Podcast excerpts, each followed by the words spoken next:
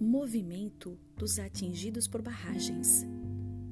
Ao longo da década de 1970, muitas hidrelétricas começaram a ser construídas.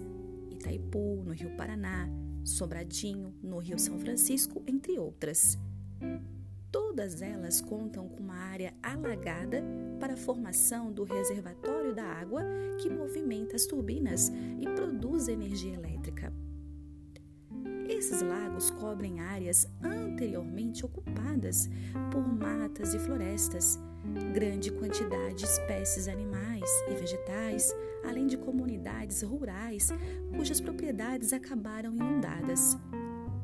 Várias comunidades atingidas pela construção das hidrelétricas organizaram-se para formar o movimento dos atingidos por barragens, movimento social que luta por indenizações justas e pelo reassentamento das famílias em outros locais.